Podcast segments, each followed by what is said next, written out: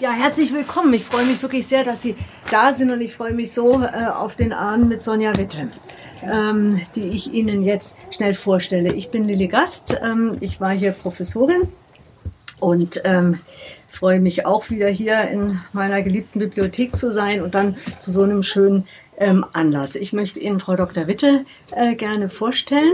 Ähm, sie ist Kulturwissenschaftlerin, ähm, hat Soziologie und Philosophie und Kulturwissenschaften und alles Mögliche an der Uni Bremen äh, studiert. Und wir haben ja hier an der IPU haben wir ja eine richtige Bremer Kolonie. Ja.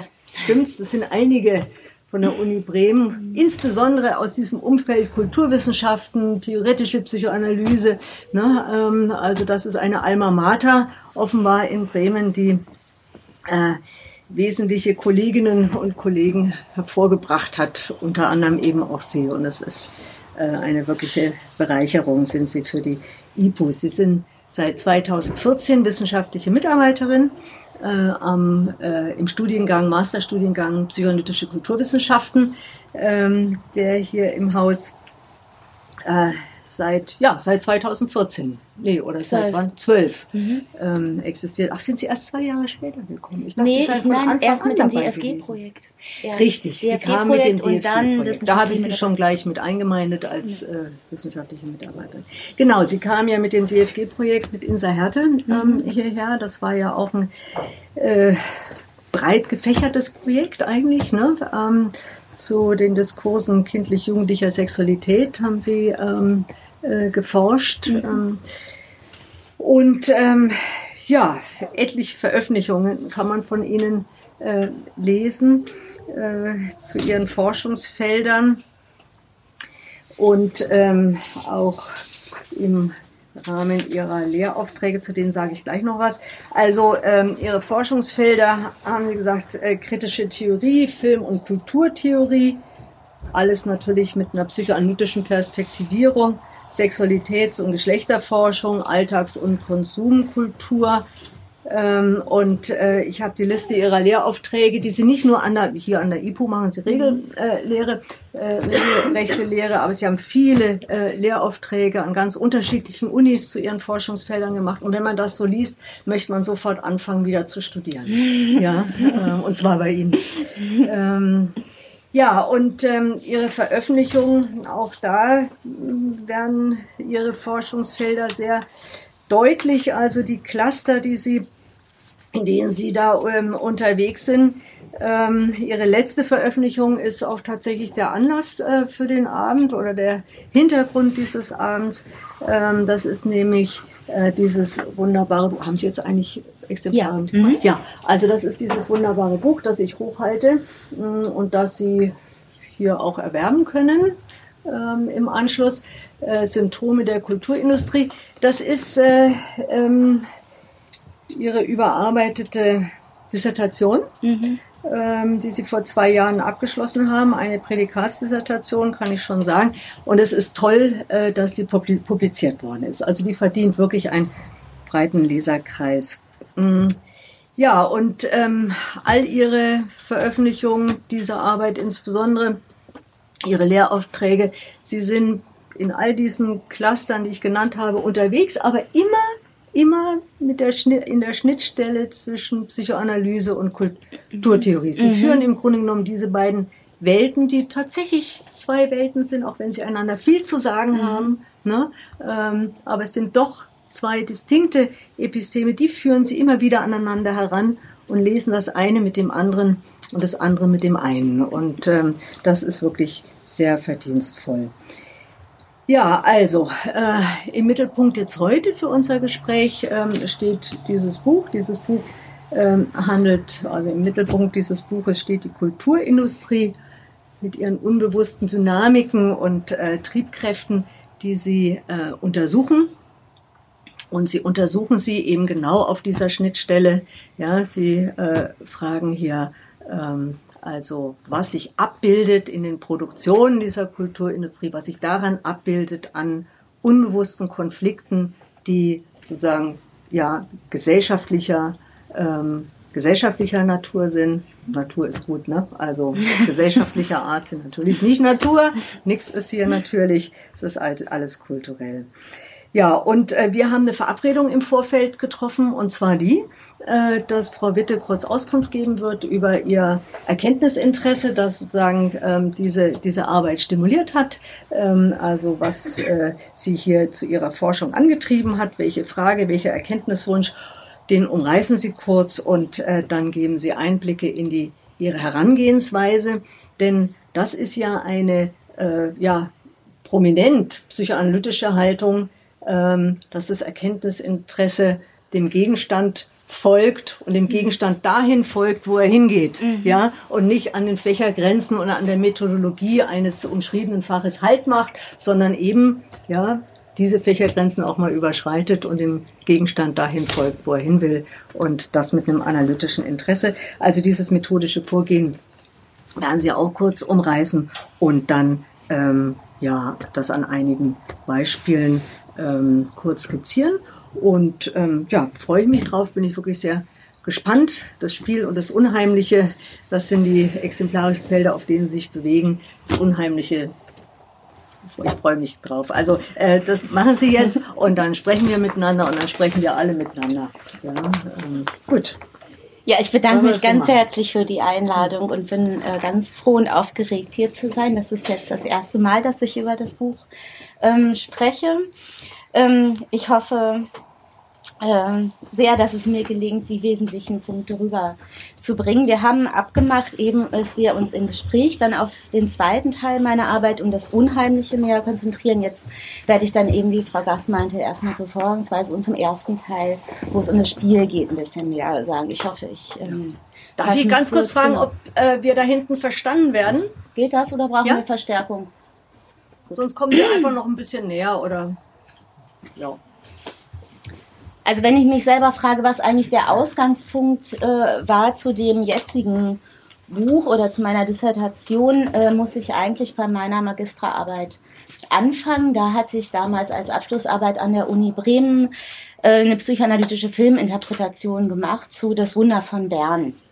Und zwar hatte ich mich da gefragt, äh, wie dieser Film ähm, Identifikationsangebote schafft für das Publikum, sich mit der deutschen Nation äh, zu identifizieren. Und da ging es eben um die unbewusste Beziehung zwischen dem Publikum und diesem konkreten Film. Und im Zuge äh, der Arbeit daran habe ich irgendwie Interesse gefunden an psychoanalytischen Filmtheorien, die sich äh, gar nicht mit konkreten Filmen beschäftigen, sondern mit Filmtheorien, die sich mit dem, was man den filmischen Apparat bezeichnet, beschäftigen. Also mit äh, so etwas wie der Spezifik der Anordnung des Publikumsraums im Kino, dass es dunkel ist, dass die Leinwand hell ist, dass es einen Projektionsapparat gibt. Ähm, mit Fragen der Besonderheiten des filmischen Bildes im Allgemeinen und eben äh, habe ich mich interessiert, insbesondere für psychoanalytische Filmtheorien, die die Fragen stellen, was hat das alles mit dem Unbewussten zu tun. Und als ich dann meine Magisterarbeit fertig hatte, habe ich dann mich gleich an ein Dissertationsexposé gemacht und äh, das hatte den Titel Mensch und Maschine im Kino. Und ich hatte da noch das Ziel, mithilfe psychoanalytischer Konzepte den Technikbegriff der psychoanalytischen Filmtheorien zu schärfen. Also ich wollte eigentlich äh, sozusagen nochmal überprüfen, äh, wie überhaupt psychoanalytische Filmtheorien äh, das Kino verstehen. Und rund zehn Jahre später ist jetzt das Buch äh, erschienen mit dem Titel Symptome der Kulturindustrie, Dynamiken des Spiels und des Unheimlichen in Filmtheorien und ästhetischem Material. Und gegenüber dem ursprünglichen Dissertationsexposé hatte sich das Erkenntnisinteresse da massiv verschoben, kann man sagen. Und diese Verschiebung ähm, was Frau Gass vielleicht bezeichnet hat, mit dem, dass die Methode dem Gegenstand folgt, äh, in gewisser Weise hat überhaupt meiner Meinung nach überhaupt erst den Raum eröffnen können, für mich die Denkbewegung zu machen, die jetzt in diesem Buch festgehalten ist. Und an dieser Verschiebung kann man ganz gut, glaube ich, die Architektur meiner Arbeit äh, illustrieren. Und zwar markiert schon das Wort Symptom im Titel ähm, diese Art von Verschiebung. Und zwar haben die psychoanalytischen Filmtheorien im Verlauf meines Forschungsprozesses jetzt an diesem Buch ihren Platz in der Anordnung ge äh, gewechselt. Und zwar haben sie jetzt nicht mehr den Status des Erklärenden, sondern werden selbst als zu Erklärendes in den Blick genommen von mir. Das bedeutet, mit psychoanalytischen Filmtheorien deute ich nicht das Kino, sondern diese Deutungen des Kinos sind in der jetzigen Arbeit etwas Zudeutendes. Das heißt, ich rücke auf eine Metaperspektive hier. Und eine der zentralen Annahmen meiner Arbeit lautet, ähm, auch in Filmtheorien sind unbewusste Dynamiken der Kulturindustrie wirksam. Das heißt, ich befrage hier Filmtheorien auf Symptome von unbewussten Prozessen in der gegenwärtigen Kultur und zwar auch über das Kino hinaus. Das heißt, ich bewege mich in meinem Erkenntnisinteresse nicht wie im ursprünglichen Dissertationsexposé gedacht, nicht auf derselben Ebene wie die Filmtheorien selbst, sondern ich nehme eine Metaperspektive ein und diese Metaperspektive erlaubte mir eine psychoanalytische Reflexion von Aspekten von Filmtheorien hinsichtlich der Frage, was lässt sich theoretischen Texten ablesen über das hinaus, was diese intendieren auszusagen. Also welche Überschüsse von Texten verweisen darauf, dass sich hier unbewusste Dynamiken niedergeschlagen haben? Also unbewusste Dynamiken, die sich Gesetzmäßigkeiten kultureller Prozesse verdanken. Das heißt, das Material meiner Deutung sind Filmtheorien und zudem auch noch ästhetisches Material und der Gegenstand meiner Deutung sind aber ist unbewusstes kultureller Dynamiken. Und meine Auffassung kultureller Prozesse rekurriert dabei auf Adornos Schriften, deswegen heißt es im Titel Kulturindustrie. Ähm, ein ganz wesentliches Ziel meiner Arbeit ist jetzt ähm, letztlich an Schnittstellen von psychoanalytischer Theorie und Kulturtheorie Anschlussstellen freizulegen für eine derzeit gemeinhin als veraltete, veraltet geltende kritische Theorie der Kulturindustrie. Und mit diesem Erkenntnisinteresse ist eben auch meine spezielle Vorgehensweise bei der Deutung der filmtheoretischen Symptome verbunden. Ich hatte es eben schon gesagt, mein Buch hat zwei Teile. Das, der erste Teil beschäftigt sich mit dem Spiel und der zweite mit dem Unheimlichen. Und in beiden Teilen untersuche ich unterschiedliches Material, gehe aber in beiden quasi gleich vor. So. In Teil 1 untersuche ich Theorien aus der filmtheoretischen Strömung der sogenannten Filmologie aus den Jahren 1946 bis 61 und in Teil 2 Theorien aus der sogenannten Apparatusdebatte ähm, zwischen 1968 und 75. In Teil 1 werden als ästhetisches Material hauptsächlich Aktionen des zeitgenössischen Künstlers Santiago Sierra hinzugezogen und in Teil 2 äh, ist es ein vielschichtigeres Material, unter anderem experimentelle Super 8 Filme von Mitla mit Mitgliedern der Künstlergruppe Die tödliche Doris und äh, dem Kinofilm Die fabelhafte Welt der Amelie. Und wie gesagt, diese Auseinandersetzung findet jeweils unter ähm, zwei kulturtheoretischen Kategorien statt. Teil 1 das Spiel, Teil 2 das Unheimliche. Und mit diesen Kategorien ist das Feld der von mir untersuchten unbewussten Dynamiken eingegrenzt. Ähm, das heißt, es geht mir jetzt nicht um alle möglichen unbewussten Dynamiken, sondern spezifisch um unbewusste Dynamiken im Bereich des Spiels und im Bereich des Unheimlichen, wo ich beide das Spiel und das Unheimliche fasse als äh, Erfahrungsmodi. Ähm, und zwar bin ich davon ausgegangen, dass diese Erfahrungsmodi nicht nur relevante Bereiche des Erlebens in der unmittelbaren Rezeption von kulturellen Objekten sind, sondern eben auch relevante Prinzipien ästhetischer Darstellung darstellen und auch eben ähm, Prinzipien von wissenschaftlichen Theorien selbst. Und ich bin davon ausgegangen, dass die mit dem unheimlichen und dem Spiel verknüpften unbewussten Dynamiken sich eben auch in ästhetischem Material und in Theorien niederschlagen. Wie bin ich also dabei vorgegangen? Meine Vorgehensweise ist dreischrittig. Das erste, der erste Schritt habe ich Motiv genannt, den zweiten Schritt Figuration und darauf folgt dann im dritten Schritt die eigentliche Deutung. Ich mache das jetzt mal an Teil 1, versuche ich das mal ein bisschen plastisch zu machen, damit das nicht ganz so abstrakt bleibt. Also im Schritt 1, im Teil 1 meiner Arbeit zum Spiel, habe ich, wie gesagt, äh, verschiedene äh, Texte erstmal mir der Filmologie vorgenommen. Und zwar habe ich im ersten Schritt, äh, Schritt Motiv, äh, verschiedene Autoren mir angeguckt, ganz verschiedene Texte und bin quasi so einen Querschnitt durchgegangen. Und diese Texte von der Filmologie, das sind Texte, ähm, die sich einer bestimmten Schule zurechnen, die nach dem Zweiten Weltkrieg gegründet wurden. Und diese Schule hat einen ganz stark humanistischen Impetus. Also die ähm, reagieren auf die Erfahrungen des Zweiten Weltkriegs ähm, und die Erfahrungen des Nationalsozialismus und stellen sich die Frage, ähm, welches Potenzial hat das Kino, in den Dienst von Fortschritt zu treten? Also eigentlich in die Realisierung von Freiheit, Gleichheit und so weiter. Und sie möchten aber nicht nur diese Potenziale des Fortschritts ausloten, sondern auch die Gefahren, die damit verbunden sind, Gefahren der Manipulation, wie sie sie eben zum Beispiel im Nationalsozialismus gesehen haben. Der Begründer der Filmologie Cohen Seat schreibt zum Beispiel, zum ersten Mal, also sehr euphorisch muss man sich das vorstellen. Also die Filmologie, die ist ein Fan des Kinos. Also die gehen erstmal davon aus, dass da was zu holen ist aus dem Kino. Und er schreibt, zum ersten Mal in der Geschichte spielen alle Menschenmassen zur gleichen Zeit und auf der ganzen Erde dasselbe Spiel.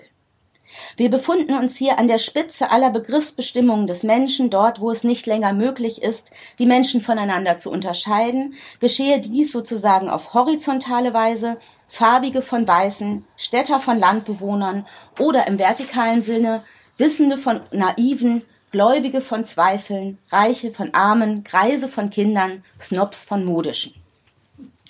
Also es ist halt diese Idee, dass das Kino eine verbindende Institution ist. Ähm, und allen Filmologen ist eigentlich gemeinsam, das habe ich im Querschnitt durch diese Theorien herausgearbeitet, dass sie gleichzeitig aber die Grenzen dieses grenzüberschreitenden Spiels betonen.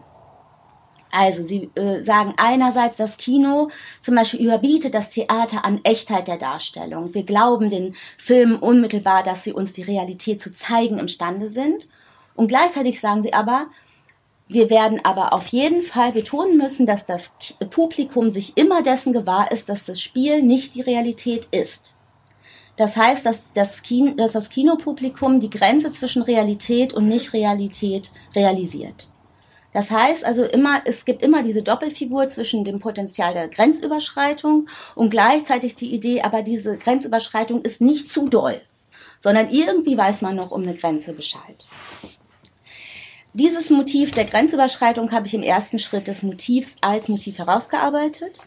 Im zweiten Schritt Figuration habe ich mir dann jeweils einen Text eines einzelnen Autors rausgesucht, um diese äh, eine spezifische Ausgestaltung dieses Motivs mir anzugucken. Also wie funktioniert das im kleinen Teil, in Miniatur sozusagen. Und da habe ich mich ähm, dann in meiner Lektüre, das wäre dann eine genuin psychoanalytische Herangehensweise, ähm, auf Unebenheiten im Text ähm, fokussiert. Das heißt also, wo irritiert der Text, wo betont der Autor übermäßig Sachen, die ihm ganz doll wichtig sind, wo langweilt mich der Text entsetzlich, wo verstehe ich den Text eigentlich nicht mehr, wo wird der irgendwie schwammig oder so. Ähm, und ähm, ich habe dann in dieser Art von Lektüre das herausgearbeitet, was ich ein theoretisches Symptom nenne. Und an dieses wurde das Kriterium angelegt, es handelt sich hierbei um eine kleine sprachliche Einheit, die sich wiederholt in verschiedenen Texten zeigen musste, und zwar in Bezug auf verschiedene sachliche Inhalte. Da ist die Form der sprachlichen Formulierung ganz wichtig. Und in diesem Fall habe ich mir Texte von Cesare Musatti angeguckt und der hatte diese Figur mehr als nur, aber nicht zu viel eben die man auch halt als Motiv durch die ganzen Texte hindurch schon verfolgen konnte. Und das ist aber exakt die Formulierung mehr als nur, aber nicht zu viel, die sich halt in den, in den Texten von ihm zeigt. Mehr als nur. Mehr als nur. Das Kino ist mehr als nur zum Beispiel das Theater. Mehr Realität als das Theater, aber nicht zu viel. Das Publikum wird nicht irre dadurch. sondern es bleibt vernünftig und weiß um diese Grenze zwischen, okay. zwischen ähm, Realität und Film. Ja, und da ist vielleicht dann nochmal auch deutlich, die Perspektive, die ich darauf einnehme, es geht mir jetzt überhaupt nicht darum zu entscheiden, ist diese Beschreibung triftig, die er macht. Ja, also stimmt das, was der Musati hier erzählt? Das ist nicht das, was mich daran interessiert, sondern was mich daran interessiert, ist eben ähm, gewissermaßen, woran hat er ein Spleen gefressen? Was, worauf besteht er ganz doll in seinen Formulierungen? Und was steckt an Überschuss in dieser Denkfigur mehr als nur, aber nicht zu viel eigentlich drin? Und um das eben herauszufinden, habe ich dann im dritten Schritt der Deutung äh, diese theoretischen Symptome in Konstellation gebracht mit ästhetischem Material. Und in diesem Fall mit, diesen, äh, mit diesem zeitgenössischen Künstler Santiago Sierra. Ähm, relevant für die Auswahl des ästhetischen Materials war dabei, dass es äh, das gleiche Motiv im Zentrum stehen musste wie in den filmtheoretischen Texten. Also auch hier ein Motiv der Grenzüberschreitung, auch hier ein Motiv des Spiels in diesem Fall von dem Sierra ist er so eine Art Gegenspieler zu dem Musatti. Während der Musatti stark auf dieser Grenze gleichzeitig besteht, ist es bei dem Santiago Sierra so, dass er diese Grenze angreift, eigentlich im Grunde. Also seine, ähm, um ein Beispiel zu nehmen, also er macht ähm, äh, äh, Aktionen, wie zum Beispiel, er, er, die folgen aus den 90er Jahren alle demselben Ablauf. Er verausgabt Geld und bezahlt Leute dafür, bestimmte Sachen zu machen. Wie zum Beispiel, er gibt äh, Prostituierten Geld dafür, dass sie sich für den Gegenwert von einem Schuss Heroin ähm, einen Strich auf den Rücken tätowieren lassen. Oder er bezahlt Leute dafür, dass sie äh, acht Stunden lang täglich eine Wand halten, die aus äh, die aus einer Galeriewand herausgebrochen wurde. Und mit diesen Aktionen ähm, demonstriert er die Grenze, die sich zum Beispiel ein Musati vorstellen würde, die existiert gar nicht. Das ist bloße Ideologie, sagt er. Es gibt kein, also Kunst ist kein bloßes Spiel, Kunst ist Realität. Das ist eigentlich diese Behauptung, die er aufstellt. Und so habe ich versucht, ähm, diese Gegenspieler ähm, vergleichend zu interpretieren um eben äh, das Motiv dieser Grenzüberschreitung ähm, mir genauer anzugucken. Darf ich fragen, filmt mhm. er dann die äh, Leute? Fotos. Die, Fotos. Mhm. Also sind Schwarz-Weiß-Fotos, die das dokumentieren, die man dann sieht. Äh, sind aber auch teilweise Live-Performances, also beides. Mhm. mhm. Ja. Ähm, Genau, also ich kann da jetzt, will da jetzt gar nicht weiter näher drauf einsteigen, aber äh, sozusagen, was dann am Ende dabei rausgekommen ist äh, in der Interpretation dieser beiden Gegenspieler, ist letztlich ähm, für Kulturtheorien des Spiels eine relevante Einschätzung, würde ich sagen. Und zwar insofern, dass auch in Kulturtheorien sich häufig darüber gestritten wird, wie schätzen wir eigentlich den Status des Spiels in der derzeitigen Kultur ein. Einige Leute sagen, na, es ist gerade eigentlich verschwindet das Spiel. Andere sagen, nein, das stimmt nicht, es verallgemeinert sich das Spiel. Eigentlich spielen wir alle nur noch. Und es ist immer eigentlich eine, diese Gegenpositionen werden gegeneinander, sagen, treten gegeneinander an. Ebenso wie auch man sagen könnte, in meiner Arbeit Musati und der Santiago Sierra gegeneinander antreten, mit unterschiedlichen Auffassungen des Spiels. Der eine setzt auch sozusagen äh, eine große Hoffnung in das Spiel, betont aber eben, das Spiel darf nicht ausarten. Und der andere sagt, na, das ist aber eine Ideologie zu sagen, äh, dass das Spiel so begrenzt sei, eigentlich ist äh, Spiel gleich Realität. Und ähm, mein, meine Einschätzung dessen ist eine Einschätzung, zu der ich eben durch die Heranziehung der Psychoanalyse dann gekommen bin, ist, dass dieses Gegeneinander ausspielen genau das Prinzip darstellt, wie das, wie das Spiel in der gegenwärtigen Kultur funktioniert. Das heißt, also dieses wechselseitige Ausspielen dieser Positionen ist etwas, was selber spielerischen Lustgewinn erzeugt. Und zwar, sobald wir ins Kino gehen zum Beispiel oder sobald wir Filmtheorien schreiben oder äh, eben ähm, Kunstwerke uns angucken. Und mit dieser These lässt sich, ähm, damit komme ich jetzt gleich zum Schluss, ähm, eben auch auf die widersprüchliche Stellung, die widersprüchliche Stellung neu verstehen, welche Adorno der Kulturindustrie im Spätkapitalismus zuweist. Und zwar sagt Adorno einerseits, Amüsement sei die Verlängerung der Arbeit unterm Spätkapitalismus, also eine Figur der Grenzüberschreitung, die Grenze zwischen Amüsement und Arbeit, also nicht Amüsement, ähm, sagt er, ist eigentlich hinfällig. Andererseits aber hält er fest, dass eben diese Verlängerung gar nicht bruchlos vonstatten geht. Dann schreibt er jetzt mal an anderer Stelle, es geht nicht glatt, gerade in der Freizeit nicht, die die Menschen zwar erfasst, aber ihrem eigenen Begriff nach sie doch nicht gänzlich erfassen kann, ohne dass es den Menschen zu viel würde. Also haben wir wieder das Motiv des zu viels. Und äh, ich würde sagen, es handelt sich eben um eine Gleichzeitigkeit von Verlängerung und gleichzeitig ähm, einer Unmöglichkeit der bruchlosen Verlängerung. Und eben durch diese Widersprüchlichkeit hindurch verhakt sich quasi das Unbewusste damit rein und erzeugt selber durch diese Widersprüchlichkeit hindurch eigentlich das, was man einen spielerischen Lustgewinn bezeichnen könnte. Genau. Und mir geht es halt in meiner Arbeit insgesamt darum, ähm, den Fokus auf solche Art von Formulierungen von Adorno bezüglich der Kulturindustrie den Fokus zu richten, wo es eben um solche widersprüchlichen Konstellationen geht, die selber ein widersprüchliches Prinzip von Kulturindustrie beinhalten in seinen Formulierungen. Und damit ähm, äh, geht es mir letztlich äh, darum, eben äh, mit der Psychoanalyse festzustellen, dass sich gesellschaftliche Herrschaft eben nicht bruchlos durchsetzt, sondern eben Mechanismen von Konflikten und Verdrängungen bedarf, um die Menschen sozusagen ähm, in die Kult an der Kultur teilnehmen zu lassen. So würde ich das mal versuchen zu umreißen. Huiuiui. ja, das ist komprimiert. Ne? Das müssen wir jetzt, glaube ich, ein bisschen aufdröseln mhm. miteinander. Ne? Ja. Ähm, damit wir das, damit wir uns da gut einklinken können. Ja, vielen Dank, Frau Witter. Das ist, ähm, also verstanden habe ich ähm, die Metaebene, mhm. ne? also dass es nicht darum geht, ähm, sozusagen eine, um eine ja, blande Kritik an der Kulturindustrie, sondern zu fragen, was ist eigentlich dieses Moment der Verführung oder wo, ja, also wo klinken sich Subjekte ein in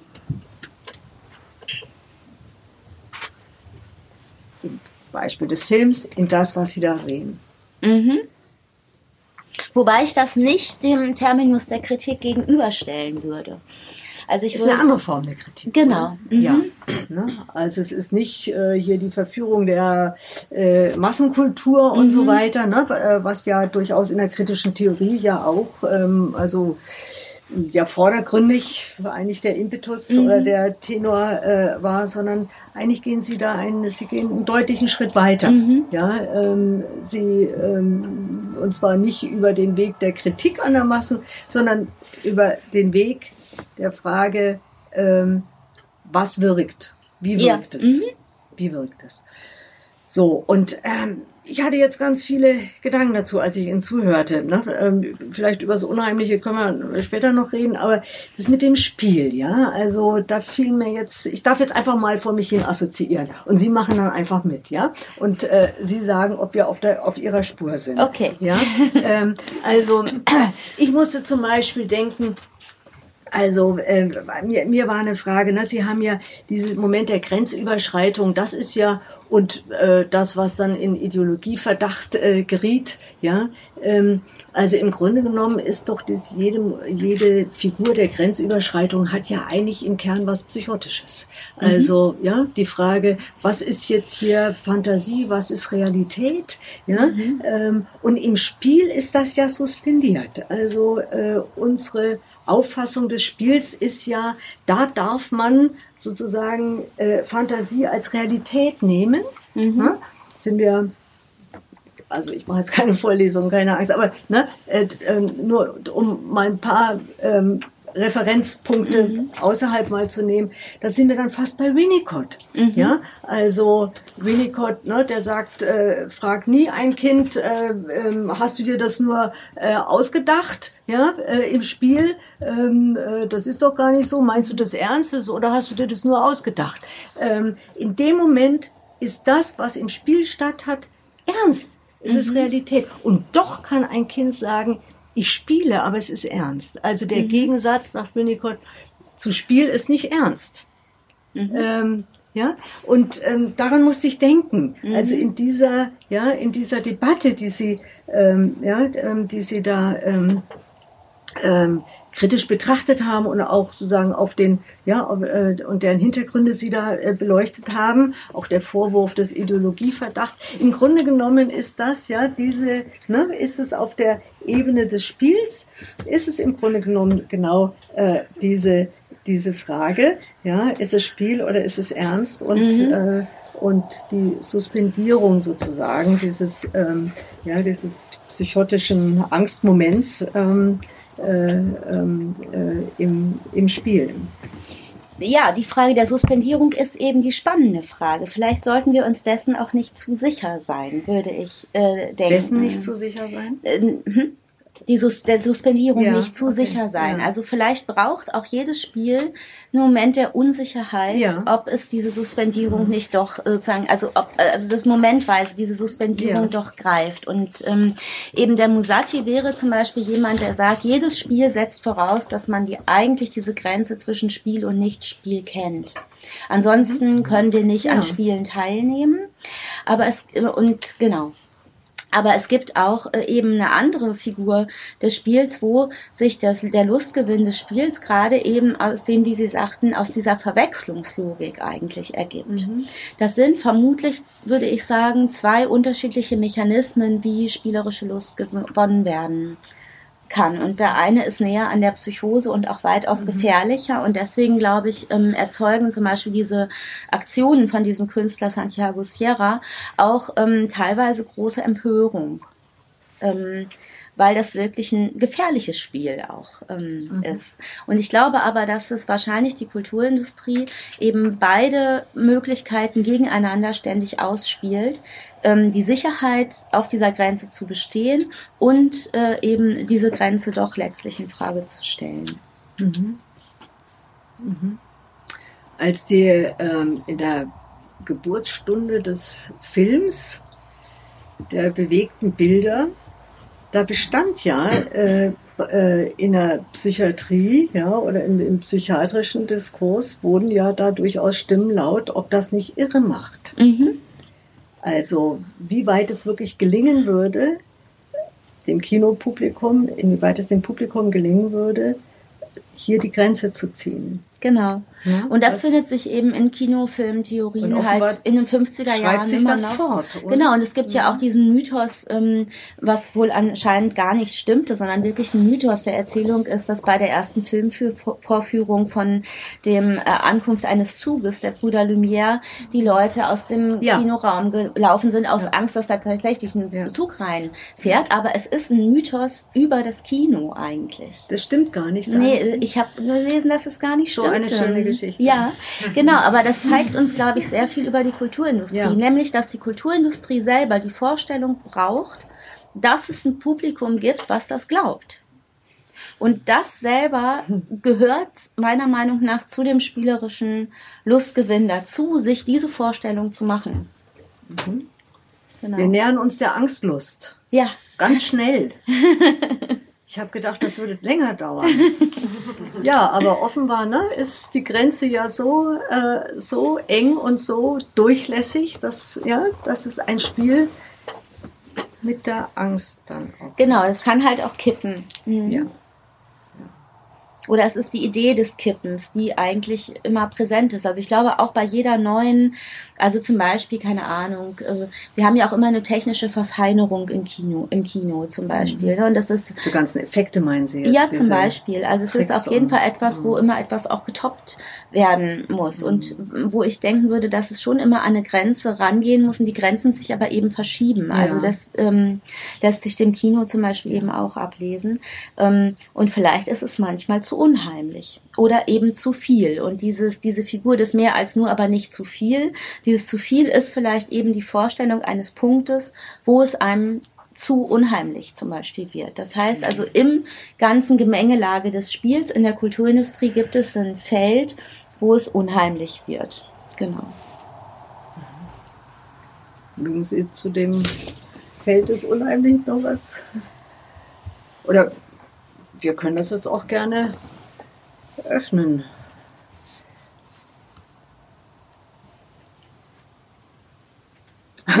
Max, ja. Ich habe ein kleines Problem mit dem Begriff Spiel. Mhm. Ähm, Sie bewegen sich auf der Metaebene. Ich würde gerne kurz ins Konkrete mhm. gehen. Santiago Sierra, einer der politischsten Künstler überhaupt mhm. Spaniens, der jetzt auf der Argo einen riesengroßen Skandal im Februar ähm, produziert hat durch seine Arbeit, die da ausgestellt wurde und wieder abgehängt wurde, mhm. bevor der König kam. Ähm, also, äh, magst du noch rasch, rasch sagen, was war, war, das für eine Arbeit? Die Arbeit waren acht Fotos, stark gepixelte Fotos äh, mit der Überschrift politische Gefangene in Spanien. Ja. Und es waren vier ähm, katalanische Politiker, die festgenommen wurden. Mhm. Und äh, mhm. diese, diese Arbeit hing am Eingang dieser wirklich sehr großen Kunstmesse, die dann vom mhm. König eingeweiht werden sollte oder eingeweiht wurde. Und sie wurde im Vorfeld wurden diese Dinger, diese, wurde diese Arbeit abgehängt. Ja. Äh, man sagt schon, das war vielleicht auch ein großer Marketing-Gag, aber also das, das produzierte eine riesengroße Diskussion. Und die Grenzüberschreitung ist doch der absolute Inhalt der Kunst. Ja. Und deswegen die Frage, ja. warum der Begriff Spiel dabei? Wo ist der Gegensatz? Das, äh, das Spiel ist ja eine Form von Grenzüberschreitung. Mhm. Und also Spiel als Provokation, oder? Ja, zum Beispiel. Also eine Provokation. Also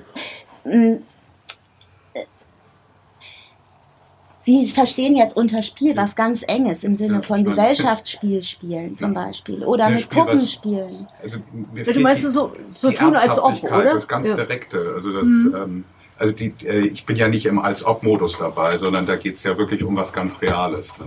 Ist das so?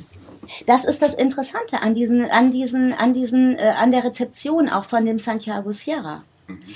Dass nämlich immer wiederholt wird, der, der spielt nicht, der macht ernst. Ja, der macht ja. Genau. Aber das Interessante ist, dass zum Spiel dazugehört, zu denken, man spielt nicht, sondern macht ernst dass genau, also die spielerische Lust sich eben aus dieser Verwechslungsfigur selber ergibt. Und dass der ähm, Santiago Sierra könnte man ja auch sagen, natürlich macht er Kunst. Und als Kunst spielt er im Sinne von, er inszeniert etwas.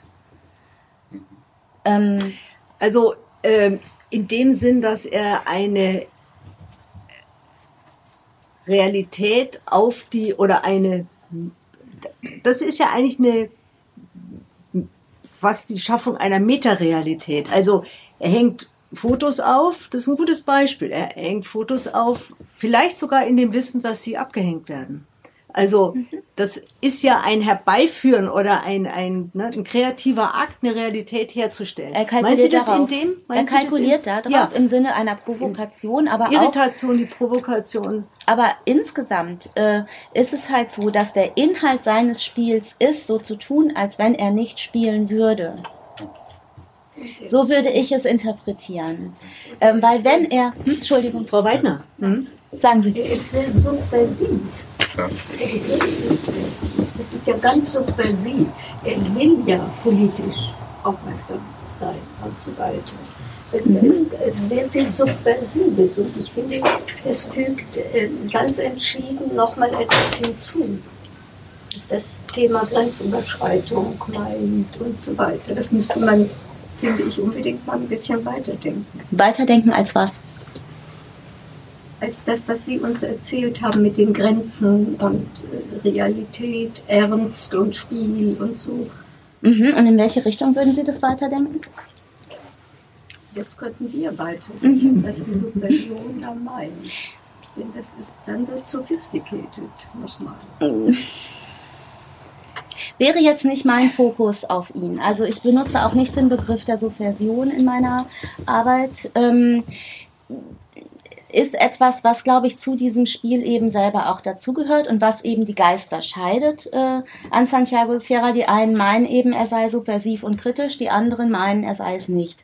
Und mich interessiert eigentlich eher diese Konfliktlinie, die er selber herstellt, ohne mich jetzt äh, selber mhm. da ähm, entscheiden zu müssen, sondern mich interessiert eigentlich eher, welcher Mechanismus wirkt dahinter, dass er dazu in der Lage ist, ähm, diesen Konflikt sozusagen aufbrechen zu lassen. Und das ist, äh, ist das, was mich daran äh, interessiert. Und äh, tatsächlich nimmt er eine radikale Gegenposition ein, neben so etwas, was man sozusagen bürgerliche Kunsttheorie nennen würde. Dazu würde eben Musatis Filmtheorie gehören. Das ist eine sehr bürgerliche, sehr ähm, ja eben humanistischen Idealen verpflichtete ähm, Idee von Kunst, die eben darauf basiert, Kunst unterscheidet sich von Realität. Und das greift äh, Santiago Sierra an. Da ist er auch nicht der Einzige. Das ist eigentlich etwas, worin moderne Kunst seit jeher äh, besteht, immer diese Grenze anzugreifen sozusagen. Das Interessante ist jetzt aus einer kulturtheoretischen Perspektive, dass man sich immer leicht denkt, entscheiden zu müssen. Und ähm, das ist ja auch richtig erstmal. Das ist ja, ist ja auch eine kulturtheoretisch wichtige Fragestellung. Meine Perspektive war jetzt aber eine Metaebene darauf sozusagen mhm. einzunehmen und zu sagen, was wirkt da eigentlich an unbewussten Konflikt? Und ist das nicht selber ein Modus, der überhaupt bewegt, an so einem Streit teilzuhaben? Und das wäre meine, meine Perspektive ähm, da drauf. Ja. Mhm. Die Teilhabe würde ja dann zum Beispiel darin bestehen, dass man sich tatsächlich mit dem Begriff der Realität auseinandersetzen mhm. muss. Genau. Und äh, überhaupt mit ähm, impliziten Grenzen. Mhm. Denn in dem Moment, in dem man was als einen Tabubruch erlebt, ähm, wird man einer Grenze gewahr, ja. die überschritten worden ist. Äh, die man vielleicht ohne die Überschreitung oder die inszenierte oder vorgeführte oder vorgefundene Überschreitung gar nicht als eine normative Grenze möglicherweise empfunden hätte oder ähm, um die gewusst hätte. Ähm, also ist es schon dieses Aufbrechen von Konf oder dieses Aufbrechen lassen mhm. von Konflikten ähm, in der Kunst oder getriggert mhm. durch Kunst ähm, sozusagen ein es ist eine Form, wie sich das Moment. inszeniert sozusagen. Ja, ne? Also ja. wir können das auch äh, beobachten natürlich in ganz anderen Bereichen. Also was ist zum Beispiel, wir haben äh, die Arbeitswelt ist eine, die sich ständig umstrukturiert und mhm. äh, äh das Angestellten-Dasein, dass man 9 to 5 macht, ist etwas, was in vielen beruflichen Sparten nicht gilt, sondern mhm. die Leute sitzen nehmen ihre Laptops mit nach Hause und äh, überschreiten eben zum Beispiel die Grenze von Arbeit und Freizeit auf diese Weise. Da würde niemand sagen, das sei subversiv, sondern dann würde man eher sagen, das ist Selbstausbeutung, aber andere sagen dann wiederum, nein, ähm, das ist eine Art von Freiheit, dass ich mir mein Leben selber so gestalten kann, dass ich eigentlich 24 Stunden arbeiten kann. Mhm. Und das ist ein, ein Prinzip, sozusagen diese Art von Verschiebung, äh, würde ich sagen, was selber etwas ist, was sich in der Kulturindustrie dann selber nochmal in spezifischer Weise inszeniert, was eine gesellschaftliche Trennung von Bereichen angeht. Also das tangiert die. Und das ist auch etwas, was, was äh, die Lebensrealität jeglicher Subjekte von jedem von uns auch mit involviert und weswegen wir, glaube ich, ähm, davon auch ähm, in gewisser Weise eben getriggert werden, mhm. wenn das auf einer ganz anderen Ebene, wie zum Beispiel bei dem Sierra, thematisiert wird. Oder dass wir Angst haben, diese Grenze zu überschreiten, wie eben die Filmologen, die halt sagen, oh mein Gott, aber glaubt doch bloß nicht, dass das Kinopublikum psychotisch wird. Nein, nein, wir müssen Vertrauen haben in das Publikum, das weiß stets um seine Grenzen Bescheid. Ja. Mhm. Aber vielleicht geht es da auch viel um die Angst davor, dass diese Grenzen eingerissen werden. Und ich glaube, sie werden nicht, vielleicht nicht eingerissen, aber sie verschieben sich eben. Mhm. Ich habe eine Frage. Ich weiß noch nicht so genau, ob ich es so richtig formulieren kann. Also ich hänge an zwei Sachen. Das eine ist, ähm, du stellst gegenüber Psychoanalyse, also Analyse psychoanalytischer Filmtheorien, äh, die weiß ich nicht mehr genau, wie die hießen. Filmologen. Filmologen, genau. Mhm. Das ist Apparatus. Mhm. Und es sollte, soll es zwei Perspektiven praktisch auf das Kino sein, die jeweils aber auch äh, Überschüsse produzieren. Ja. Okay, und ja auch in Konflikt miteinander stehen. Das ist ja auch deutlich. Ja. Apparatustheorie würde eher sagen, äh, Ideologie, Vorsicht, mhm. weil wie wird das Subjekt da geformt und äh, Filmologen sagen, also ich kannte jetzt den Theoretiker nicht, aber nee, da, gibt, da findet was statt, da ist eine Verhandlung, ja, da ja. wird die Wirklichkeit auch vermittelt auf einer mhm. anderen Ebene. Und soweit, glaube ich, komme ich mit, aber wo ich nicht mehr mitkomme, ist, warum dann an dem Kunstmaterial, also warum mhm. dann der Sierra? Mhm. Ist das für dich sowas, dass du sagst, okay, ich nehme jetzt die Kunst sozusagen als Praxis, die reflektiert, was in den Diskursen über das Kino ähm, sich zeigt, mhm. ja, oder warum die Kunst? Warum nee, ich würde das nicht so sehen, also, also ich glaube, ich habe es nicht so verwendet, dass es sich abbildet, da etwas. Also dann wäre es ja wie so ein Spiegel, die Kunst hält der Theorie den Spiegel nochmal mhm. vor. Ähm, ich würde es eher als eine Konstellation bezeichnen mit Adorno, wo es eher darum ging, Irritationen des Materials zu erzeugen. Und zwar ähm, bei den Filmologen mit dem Sierra und bei der Apparatusdebatte geht es dann um die fabelhafte Welt der Amelie und äh, mhm. um anderes Material nochmal. Und ich brauchte dieses Material ab einem bestimmten Punkt in meinem ähm, Forschungsprozess, weil ich nicht mehr weitergekommen bin mit der Interpretation der Theorien. Ich habe gemerkt, mhm. dass ich mich im Kreis gedreht habe und ich brauchte noch irgendwas Drittes, um die quasi aufknacken zu können. Also um auf eine andere Ebene da äh, kommen zu können, wo nochmal ähm, ein anderes Licht sozusagen von schräg geworfen wird. So könnte man es vielleicht. Und deshalb kommt die Kunst als Praxis mhm. rein nicht nochmal eine filmische, eine andere filmische Praxis zum Beispiel. Doch, also im zweiten Teil ist es Im eine filmische Teil, Praxis. Ja, ja, aber nicht mhm. im ersten beim Spiel. Ähm, also einen Film selber nehme ich jetzt nicht. Ähm, Nee, aber es ist auch tatsächlich etwas, das sich nicht aufs, wie gesagt, meine Fragestellung zielt nicht allein aufs Kino. Mhm. Okay. Ähm, genau, Filmtheorien und ästhetisches Material.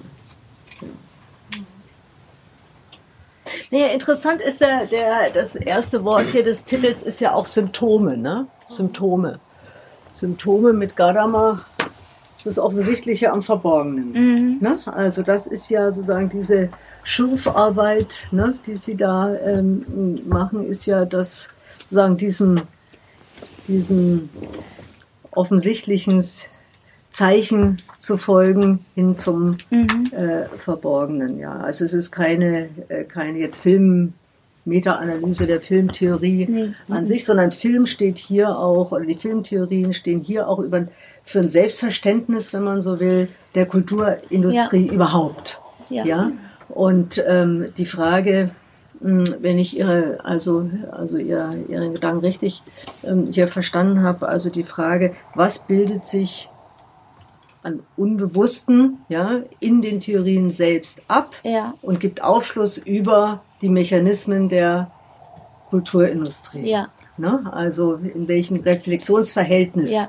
ähm, steht Theorie und Praxis, wenn man so will. Ja, ähm, und zwar Praxis nicht filmische Praxis, auch nicht im engen Sinn künstlerische Praxis, sondern überhaupt kulturelle Praxis. Mhm. Ne? Und ähm, was davon oder in welchem unbewussten Rapport steht die Theorie, die sich beschäftigt mit dieser kulturellen äh, Praxis, in welchem Rapport steht sie mit dem, was sich ja an gesellschaftlichen Dynamiken und äh, unbewussten Dynamiken ähm, ja. dort abbildet. Also um das vielleicht noch mal ein bisschen konkreter zu machen, was mich wirklich daran interessiert hat, war jetzt nicht das Kino zu erforschen, sondern hm. eben das deswegen diese komplizierte Vorgehensweise hm. mit diesem Dreischritt, den ich eben skizziert habe. Die, das Kriterium für die Auswahl war weder das Genre, also ähm, ist es bildende Kunst, Film oder etwas hm. anderes, sondern das Motiv.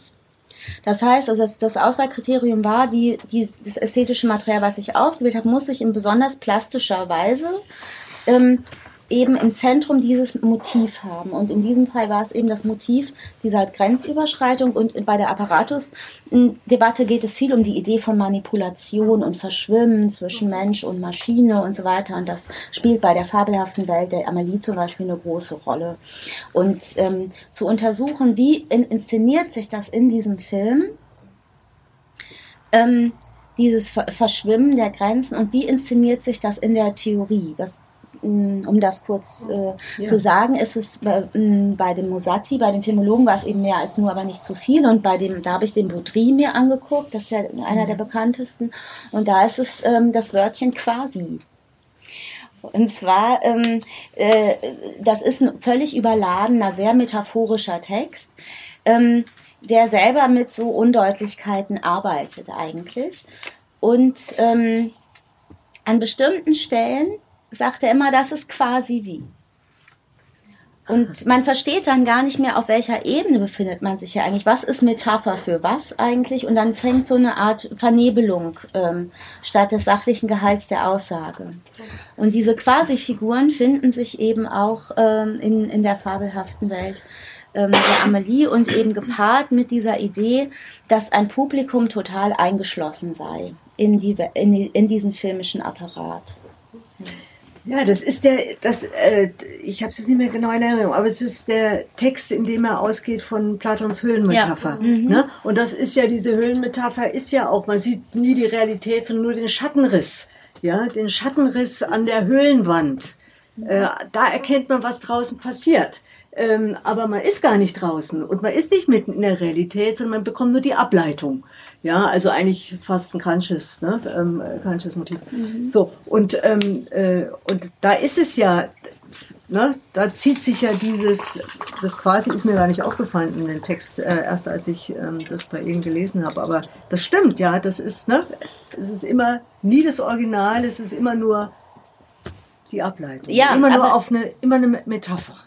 Ja, aber es ergeben sich dadurch tatsächlich Verständnisschwierigkeiten äh, in diesem Text, weil er sagt zum Beispiel auf der einen Seite, er argumentiert den ganzen Text durch, dass das Kino erzeugt eine halluzinatorische Wahrnehmung. Am Ende des Textes heißt auf einmal, das ist eine quasi halluzinatorische Wahrnehmung. Aber es gibt keine quasi halluzinatorische Wahrnehmung. Das ist ein sehr absoluter Begriff. Entweder ich halluziniere oder ich halluziniere nicht. Aber quasi halluzinieren ist ziemlich schwierig. Und ähm, da weiß man dann nicht mehr, was meint er denn jetzt eigentlich damit? Mhm. Ähm, Genau. Und mir ging es eben nicht darum, das zu entscheiden, was er denn eigentlich meint, was man da korrekterweise jetzt darauf antworten müsste, sondern wie tauchen diese Quasi-Figuren in dem Material wieder auf. Und wie hat das, was hat das dieses quasi und diese Vernebelung zu tun mit der Idee ähm, einer alles einsaugenden Maschine? Ähm, ich weiß nicht, wahrscheinlich kennen fast alle diesen Film Die fabelhafte Welt der Amelie. Da habe ich mir mal so ein paar Rezensionen angeguckt und die ähm, meisten Zeitungen reden von Süßspeisen.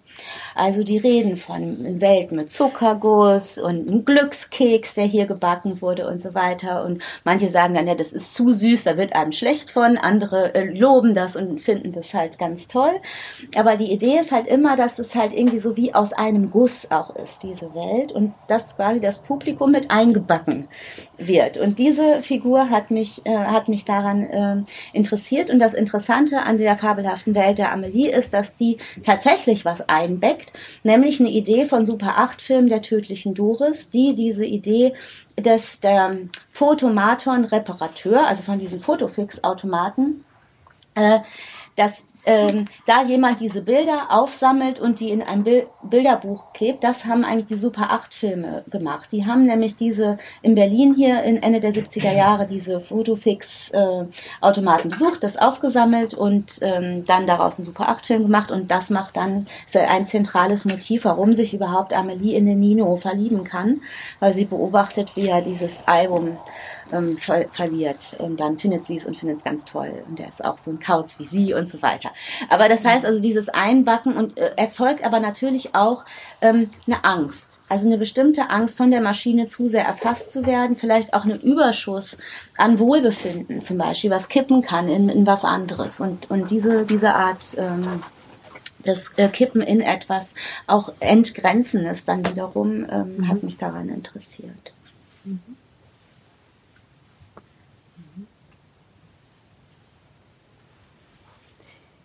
Vielleicht gehen wir doch nochmal zurück. Also äh, ne, zum Spiel, da waren wir, glaube ich, ähm, ne, da waren wir noch nicht so ganz fertig damit, jetzt mit Spiel und Realität und ähm, unheimlich. Vielleicht, was mir wirklich gut gefallen hat, ähm, das schreiben Sie schon gleich äh, in Ihrer Einführung und das setzt sich dann fort, dass Sie sagen, ähm, und das vielleicht ist es auch nochmal ähm, Vielleicht ist es auch nochmal hilfreich, ja, ähm, jetzt hier nochmal dran zu erinnern. Sie sagen, Spiel, das Spiel und das Unheimliche, das sind zwei Formen oder zwei Modi kulturellen Erlebens. Sie beschreiben es als kulturelles Erleben, ja, also es geht nicht ums Spiel als Spiel und das Unheimliche als Unheimlich, sondern das sind sozusagen Bühnen oder ne, Bereiche, in denen kulturelles Erleben als solches auch relativ abgegrenzt ähm, beschreibbar wird. Mhm. Weil es sich immer auf ein Material bezieht. Ne? Also auf einen Film, auf eine künstlerische Produktion. Ähm, ne? Äh, und da ist ein sinnliches Erleben mhm. im Spiel und ähm, äh, sagen, das ist die, das ist das Material, mit dem sie arbeiten. Also insofern ist es exemplarisch. Mhm. Ne? Also es sind wir hätten auch was anderes nehmen können. Aber das ist das, was ich am besten. Das Material, äh, was ich ja, konkret untersuche, ne? ja. Das, das ist, ähm, das lässt ja. sich am besten in dem Material. Äh, lässt sich andersrum. am besten. Ja, also konkret war es andersrum. Ich hatte ja, gut, erst aber, das Material ja, okay. und dann, äh, genau. Ja. Ja, ja ne? aber genau. So aber da sind diese, ne, da, da lässt sich kulturelles Erleben auch verankern und ähm, ähm, beschreiben. Genau, aber sozusagen, dass die Felder, das Spiel und das Unheimliche bei rausgekommen sind am Ende, ja. lag einfach an der Materialauswahl, Material. die ich genommen, ah, genommen okay. habe. Also das war mir von mhm. vornherein, ich habe jetzt nicht gesagt, ich untersuche das Spiel und das Unheimliche, sondern ich hatte bestimmte ja. Filmtheorien. Dann kam das, das ästhetische Material irgendwann dazu und dann, also dann so peu à peu war halt klar so, okay, das sind die Kategorien, ja. mit denen das zu tun hat. Das hat sich daraus ergeben. Und was für Material ich als Ausgangspunkt genommen habe, das ist natürlich wie immer eine willkürliche Entscheidung im Grunde. Also ich hätte auch andere, ich habe auch noch andere Theorien untersucht äh, als die, aber das sind jetzt die, die halt am Ende ähm, dann da stehen. Moment, was war eine willkürliche Entscheidung? Das Material, das Sie gesucht haben?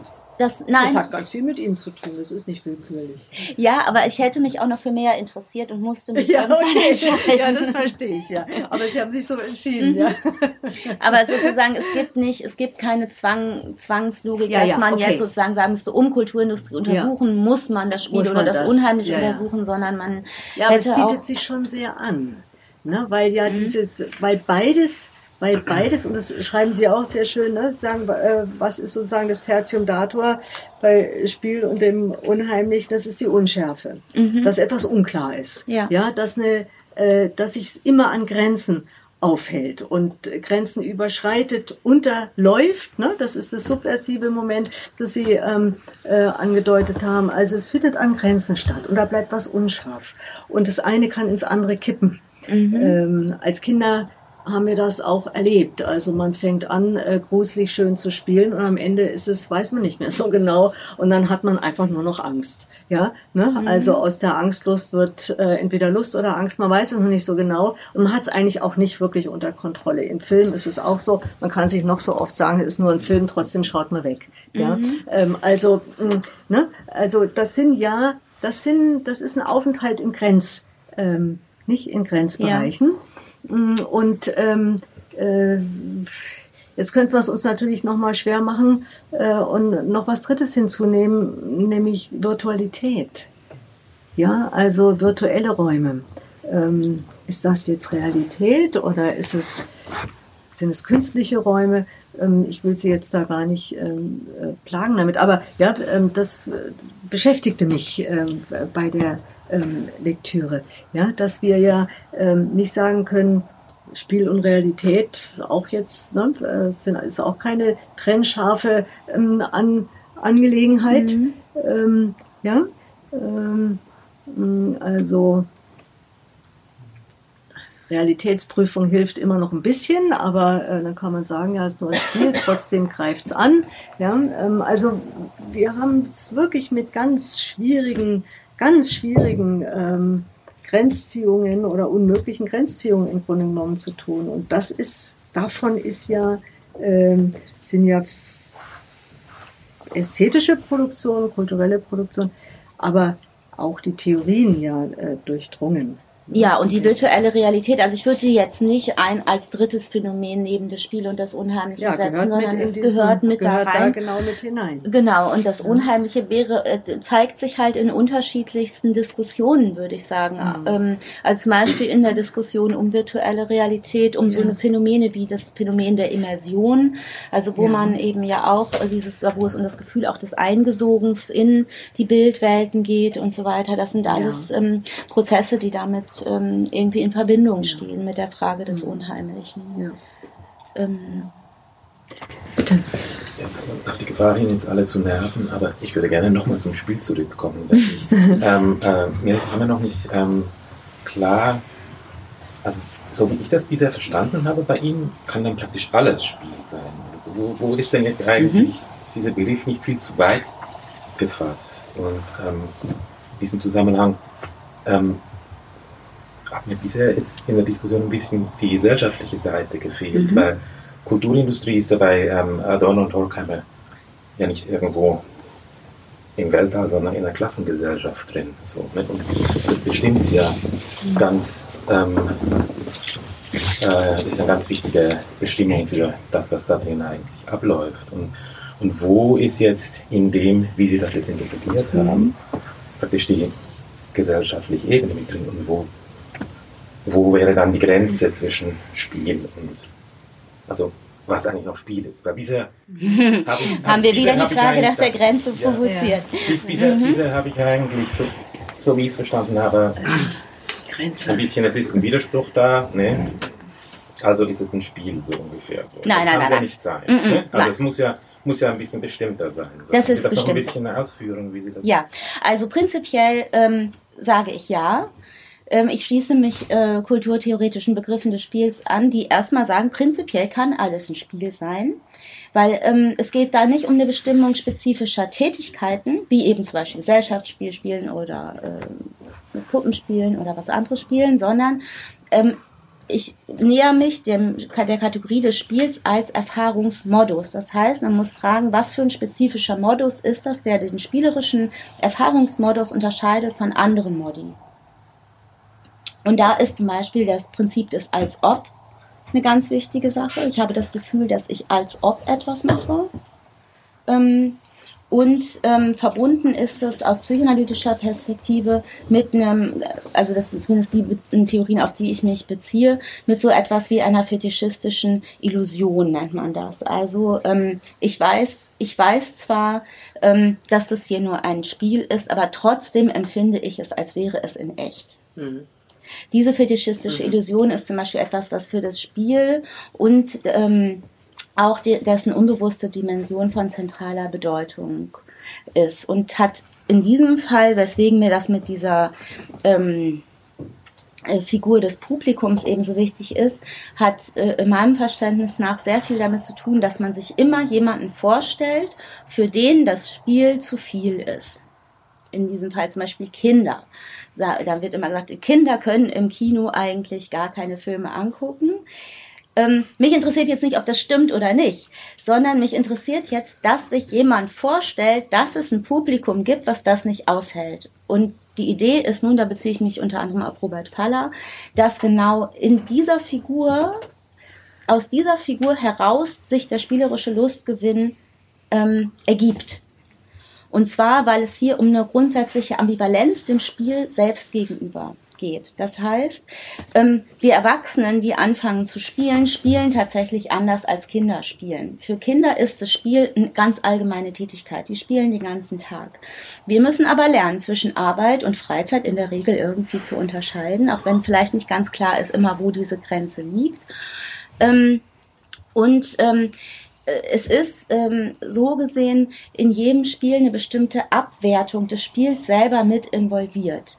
Und das hat was so, so doll Lust das Spiel macht, hat es gleichzeitig immer eine Wendung auch gegen des Spiels, ist auch immer im Spiel mit involviert. Das wäre die theoretische Perspektive auf dieses, ähm, auf die Figur des Spiels. Und tatsächlich kann man, wenn man ähm, sich das mal so überlegt, kann tatsächlich jede Tätigkeiten spielerischen Charakter haben. Zum Beispiel, wenn man ziemlich gut drauf ist, ähm, dann kann Einkaufen echt Spaß machen. Dann landet auf einmal was im Einkaufskorb, wovon man vorher nicht gedacht hätte, dass das da drin landen würde.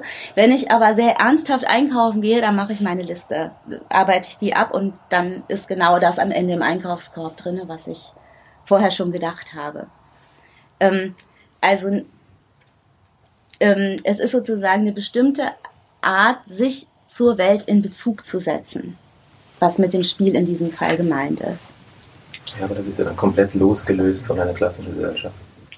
Ähm, ich lese tatsächlich auch Adorno nicht als Klassentheoretiker, weil die spätere kritische Theorie sich ja auch wirklich äh, äh, da eher äh, sozusagen von dem Klassenbegriff ähm, den äh, anders bewertet hat, sondern äh, ich beziehe mich auf einen Adorno, der ähm, sich eher mit der Werttheorie von, von Marx auseinandergesetzt ähm, hat.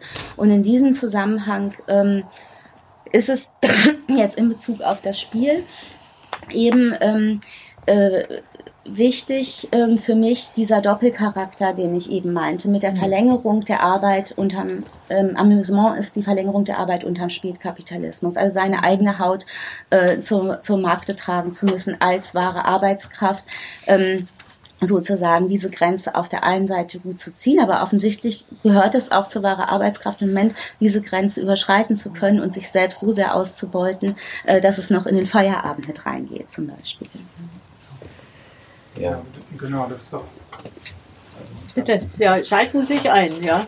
Ähm, die, ja, da finde ich gerade einhaken, weil ich hatte auch dieses Unbehagen, dass das gesellschaftstheoretische oder kritische Moment da irgendwie jetzt bisschen hinüberfällt.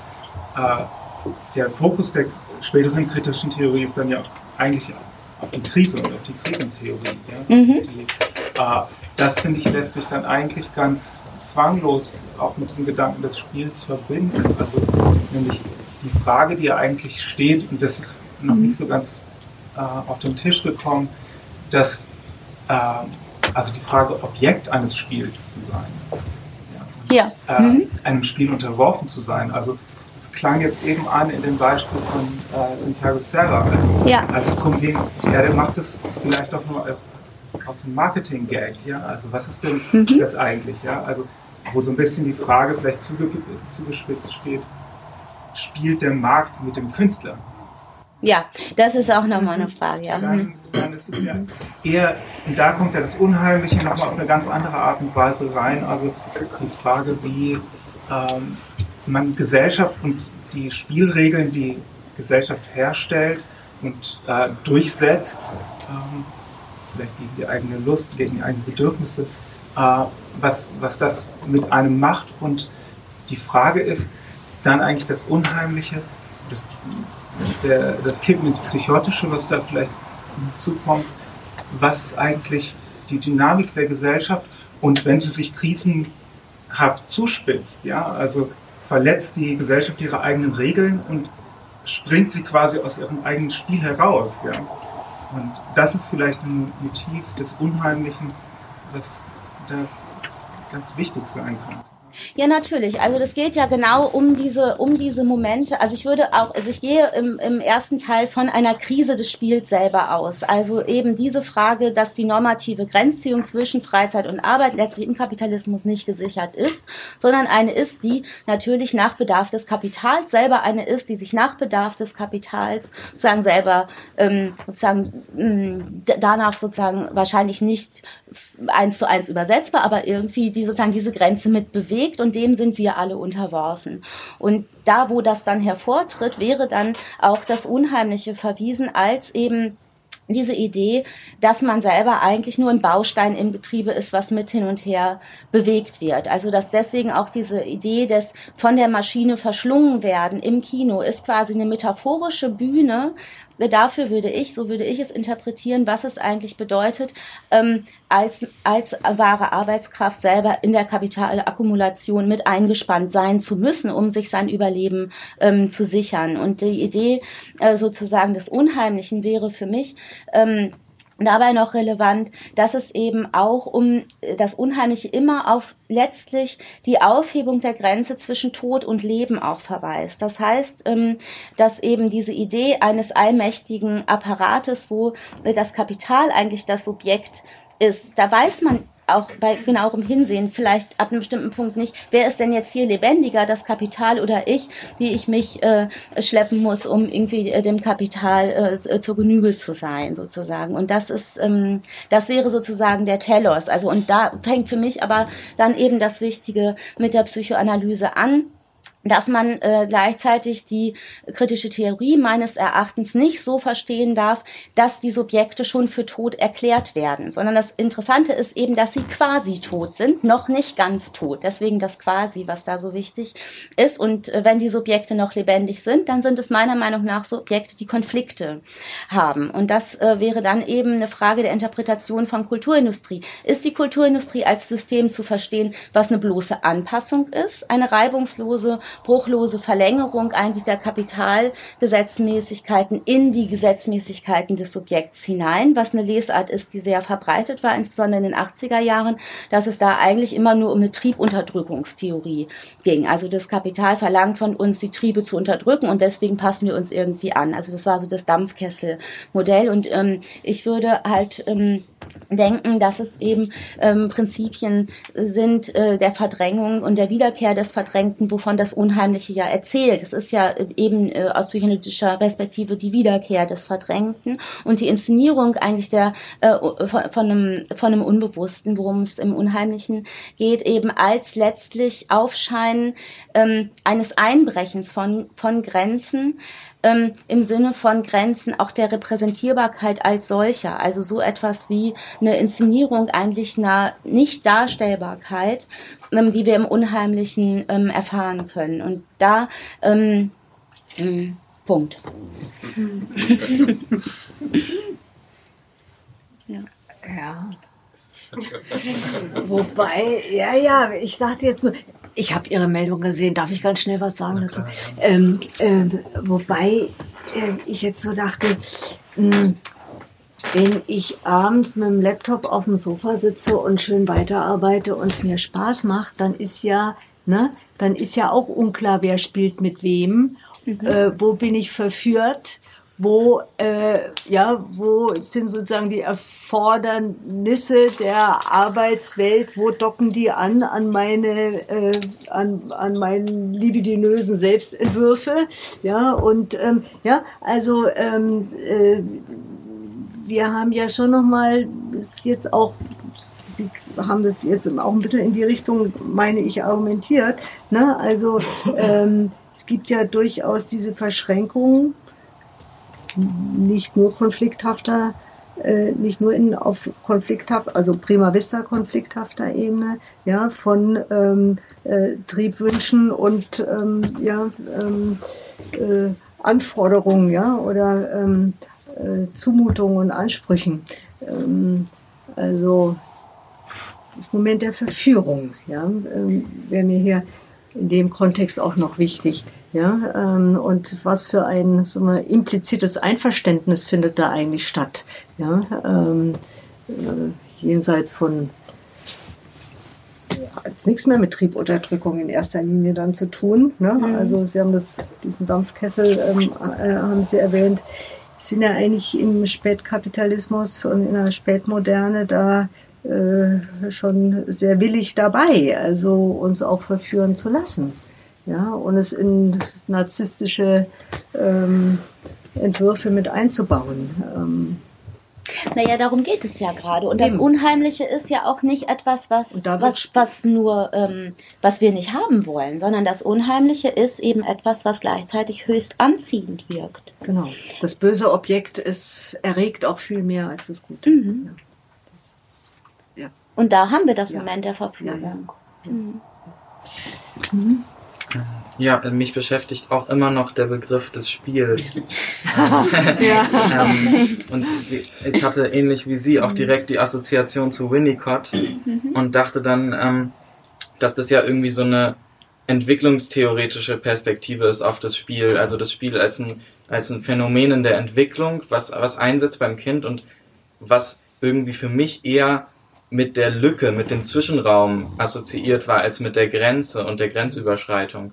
Ja, also, dass denken an Winnicotts intermediären Raum, genau, ne? der denken Übergangsraum, Sie, ja. dass mhm. sich da sozusagen ein Raum eröffnet, in, in dem das Spiel stattfindet, mhm. der eben frei von der von dem Anspruch der Realität ist und gleichzeitig aber auch irgendwie mit der Realität in Verbindung steht und nicht eben nur eine Art innere Realität und Illusion ist.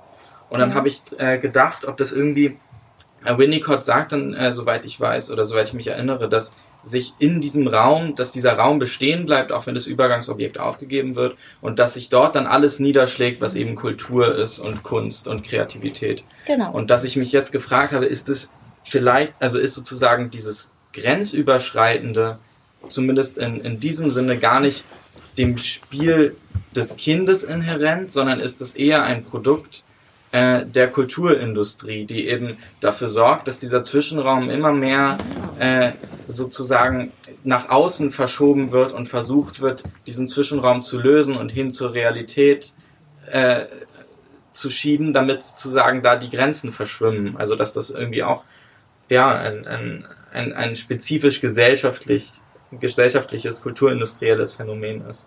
Im Sinne einer Aber, Funktion meinen Sie da? Genau, ne? also dass es sozusagen, der, dass, es, dass es dem Spiel nicht inhärent ist. Aber dann genau, hätten wir.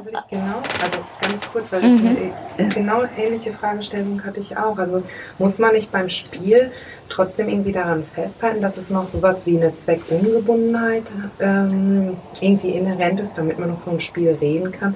Wenn man zum Beispiel diesen Dokumentarfilm, der ist jetzt schon ein bisschen älter, Work Hard, Play Hard, da geht es ganz genau darum, dass es dann man könnte das als äh, den Zwang zum Spielen halt ähm, in der Arbeitswelt heute. Ne? Also dass man halt jetzt, gerade in der Start-up-Szene hat man es ja ganz stark, dass die so Spielelemente in den Büros halt mhm. haben. Ne? Mhm. Ich frage mich halt immer, kann man das noch normativ oder so als Spiel bezeichnen? Äh, oder muss nicht Spiel eigentlich immer noch diesen Überschuss haben, dieser Begriff Spiel, dass es etwas Zweckloses halt hat? Ich frage mich nicht normativ danach, was das Spiel ist, sondern ich frage danach, wie sich das Spiel zeigt. Ja, aber kann man das, das so trennen? Kann man das, muss man, also das, das ist ja die Frage. Also, weil das äh, war jetzt auch so, und dann, das wäre dann das Phänomen der Kulturindustrie, dass sozusagen die, äh, das Verwaltete, äh, das, äh, also dieser Zwang zum Spielen, ähm, Überhand greift. Also das ist gar nicht mehr etwas, so was wie eine Art Selbstbestimmung und so hat. Also diese Interessenlosigkeit, die ja eigentlich im Spiel wichtig ist. Ist eine alte Position, die eben meiner Meinung nach sozusagen eine ist, die sich gegen die andere gerade ausspielt, was Teil des Spiels wäre. Mhm. Und äh, also ich halte nicht so, ist nicht meine Beschreibung zu sagen, es gibt ein eigentliches Spiel und dann kommt die Kulturindustrie und macht da was mit. Nee, sondern, ähm, wenn ich kurz, ähm, sondern meine Idee ist, wenn wir so etwas haben, haben, wie sage ich jetzt mal, einen Übergangsraum, dann ist das selber etwas, was schon gesellschaftlich hergestellt ist, weil wir haben keine Subjekte vor der Kulturindustrie, mhm. sondern die Subjekte sind ja. selber welche, die gesellschaftlich konstituiert sind.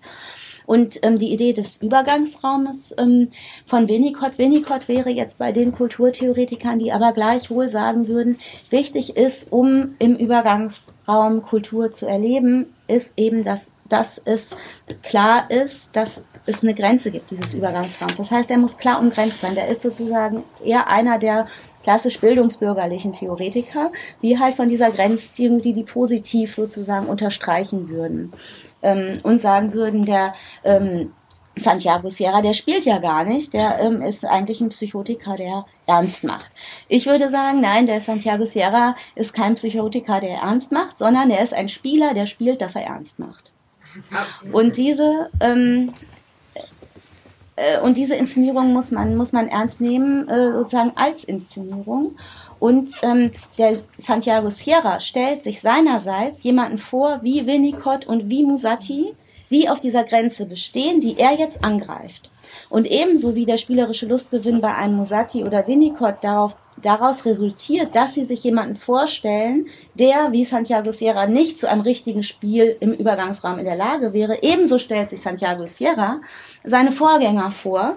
Und auch daraus resultiert spielerische Lust, sich vorzustellen, dass man jemanden angreift, der noch auf einer alten Form des Spiels besteht, sozusagen. Und dieser Konflikt ist es meiner Meinung nach, ähm, der sozusagen das Spiel antreibt überhaupt. Also man bedarf dieser gegenseitigen Imaginationen, um spielerische Lust zu entwickeln. Aber es sind zwei unterschiedliche Formen spielerischen Lustgewinns. Aber beide sind etwas, ähm, die mit unbewussten Mechanismen des Lustgewinns äh, verbunden sind. Ähm, und das war das, was mich daran interessiert hat und nicht die Fragestellung, was ist eigentlich ein Spiel? Sondern sozusagen aus dem Material heraus äh, interpretieren zu können, wie stellt sich das Spiel dort dar. Aber mhm. weil Till hat ja die Frage gestellt, ob man nicht gerade an diesem Beispiel auch, äh, mit dem Sierra jetzt sagen kann, wer ist denn, also ich glaube auch, dass man das nicht so klar mal sagen kann, also das war jetzt auch nicht meine Aussage, nur ähm, bedarf es nicht sowas wie auch ein ich sage jetzt mal, emphatischen Wahrheitsbegriff oder in diesem Sinne auch einen emphatischen Begriff vom Spiel, um so überhaupt so auch mal so eine Gesellschaftskomponente äh, mit in die Analyse reinzubekommen. Zum Beispiel, ähm, ich habe meine, meine Gesellschaftskomponente ist bereits mit drin, nämlich durch die, durch die Krisenhaftigkeit ja. des Spiels. Aber selber. zum Beispiel, ich finde ja bei Banksy, bei er oder sie, man weiß es ja, fand ich es jetzt ja auch sehr interessant, bei dem ähm, ähm, diese Künstlerfigur ja den Anspruch hat, kapitalistische äh, äh, Mechanismen im Kunstmarkt äh, zu hinterfragen und sozusagen an, an, die, an die Grenze zu bringen. Ne? Äh, und dann wird ihr das Bild geschreddert. Eigentlich ist es genau in dieser Logik drin vom Markt, weil sie, äh, sie oder er ähm, macht sozusagen das, das Bild halt äh, nochmal zur äh, Rarität, zum Mangel. Mhm. Und das steigert natürlich den Wert, das hat man ja auch mhm. sofort gemerkt. Wenn man jetzt eine konsequente Kapitalismuskritik im Kunstmarkt machen würde, das macht ja hier in, in Berlin auch eine Künstlerin, ich habe jetzt leider den Namen vergessen, die führt nämlich das ad absurdum, die äh, macht das so, dass ein Kunstwerk über Computerprogramme sich vertausendfacht, also total überschwemmt sozusagen. Ja, darf ich da kurz einhaken? Also das, ähm, also ich wehre mich da wirklich gegen zu sagen, bei mir ist die Gesellschaftskritik nicht mit drin. Das ist die Voraussetzung und das Ergebnis meiner meiner Darstellung. Und ich habe aber eine andere Perspektive darauf, als zu sagen, ähm, Kulturindustrie ist das, was nach Profit funktioniert. Das ist nicht das, was kulturindustrielle Waren, also das ist das sozusagen die Steigerung des Wertes. Ne? Okay, aber das ist sozusagen etwas, äh, was ähm, ähm, mich an den kulturindustriellen Waren interessiert, ist, was macht die eigentlich zu besonderen Waren im Unterschied zu anderen Waren? Das ist nicht der Profit und nicht die Warenförmigkeit an sich, weil das ist, betrifft alle Waren. Ich würde davon ausgehen, dass die ähm, Besonderheit der kulturindustriellen Waren, und das kann man sowohl beim Spiel sehen als auch beim Unheimlichen, eigentlich Waren sind, die selber ihren Warencharakter ein Stück weit immer verneinen müssen. Mhm. Und diese Doppelläufigkeit ähm, ist es, was genau sozusagen ein Einsatzpunkt für Unbewusstes ist, weil es eine, eine bestimmte, ähm, ja, in, in sich eine Brechung gibt. Also zum Beispiel eben, ähm, äh, eben diese Figur bei Sarah. Es ist ein Spiel, aber es tut so, als wäre es kein Spiel. Aber genau deswegen funktioniert es. Oder was Unheimliches, ähm, was Unheimliches, ähm, was nicht zu unheimlich werden darf, zum Beispiel. Ähm, und diese, diese Art des Fetischismus ist eine andere Art des Fetischismus als der normale Warenfetisch.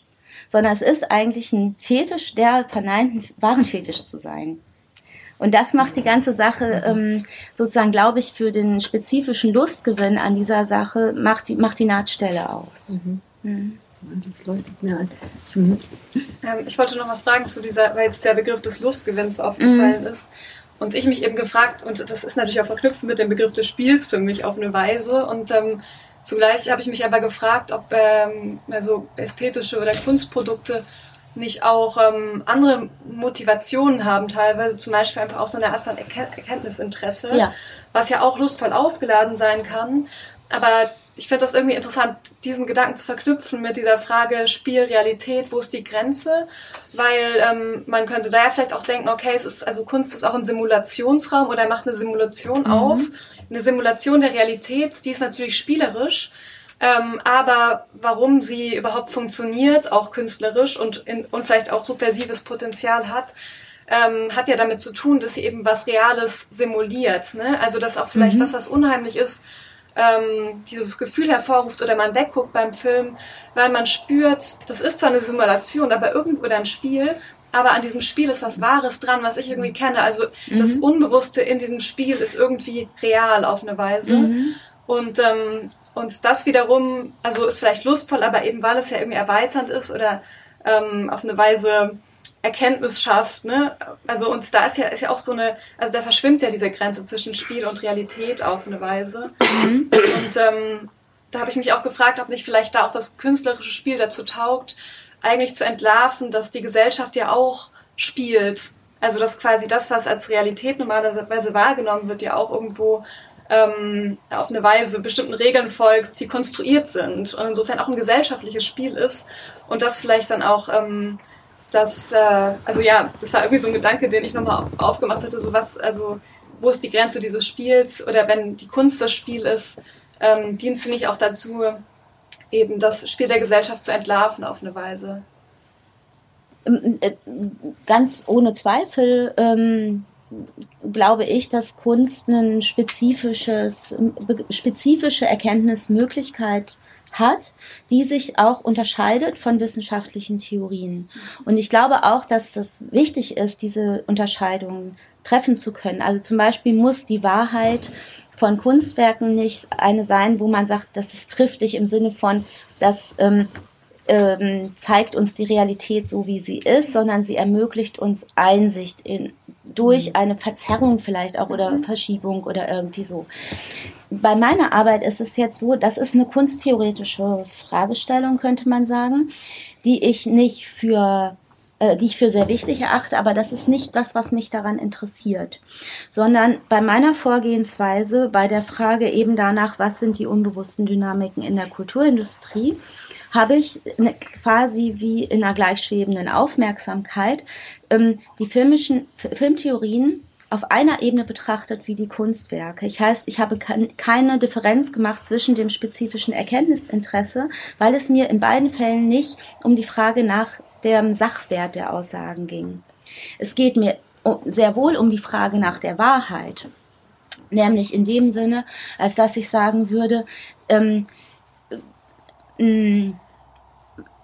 in, in Anschluss an Adorno, dass in Konstellationen es möglich wird, das zu denken, was eigentlich undenkbar ist, sagt er. Und das Undenkbare ist das Unbewusste, also etwas, wo es auch um etwas Nicht-Identisches letztlich geht. Das wäre sozusagen das Ziel dessen, zu versuchen, unbewusste Konflikte zu fassen und zu übersetzen, sozusagen, wäre etwas, was meiner Meinung nach etwas mit Wahrheit zu tun hat.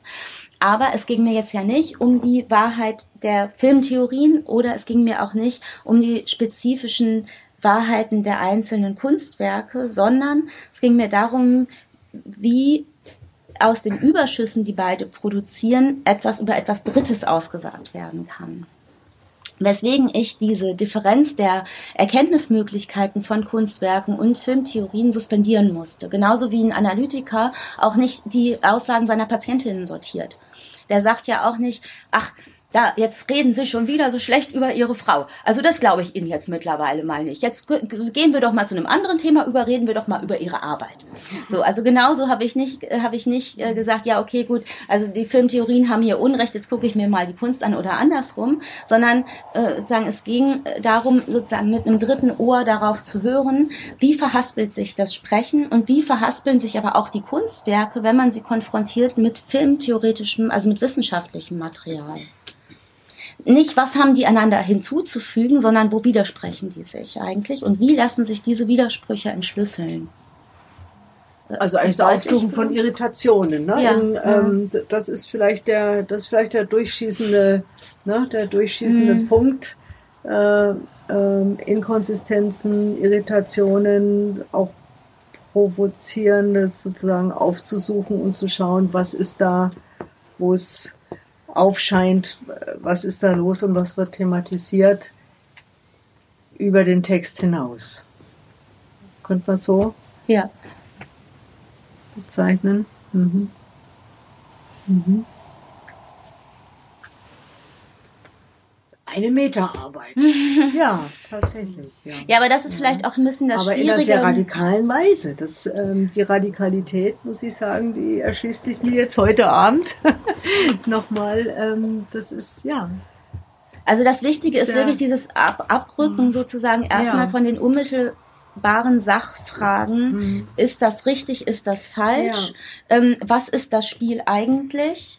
Ähm, was ist ein Kunstwerk eigentlich im Unterschied zur Wissenschaft? Also alles relevante und wichtige Fragen, aber nicht meine Frage und nicht meine Herangehensweise, sondern eben bei mir geht es wirklich darum, sozusagen erstmal vom Inhalt gleichzeitig abzusehen und zu gucken, wie, wie sich Widersprüche im Text und in den Werken manifestieren. Also nicht nur Widersprüche, sondern tatsächlich Verweise auf Unbewusste, Symptome eben. Ja. Aber würden Sie sagen, dass äh, das dann in einem sozusagen Reflexionsverhältnis zueinander steht? Also äh, künstlerische oder kulturelle Produktion und die Theorien, die sich mit ihnen beschäftigen, dass sich da das eine im anderen abbildet? Also nee, wenn Sie es sozusagen auf nicht. eine Ebene, ja, aber wenn Sie es mhm. auf eine Ebene bringen, dann müsste ja da Also ähm, dann äh, gibt es ja, also treten ja in Verhältnis zueinander. Ja, da knirscht dann was. Ja. Ja. Da knirscht dann was, aber das ist dann sozusagen nicht, wo sich das eine im anderen abbildet. Das ist keine Spiegelung, so stelle ich mir das nicht vor, sondern da, wo es sozusagen keinen Sinn macht miteinander. Ja. Ah, ah, okay. Wo es gerade keinen ja, Sinn macht. Keinen Sinn macht. Ja. Mhm. Wo Rätsel aufgeworfen ja. werden, wo, wo sich Fragen, ähm, also ist schwierig für mich, mich jetzt zurückzudenken zu einer Zeit, wo ich eine Frage hatte, wo ich noch nicht keine Antwort drauf gefunden hatte. Ich habe jetzt mhm. gerade nach einem Beispiel gesucht, aber das finde ich. Äh,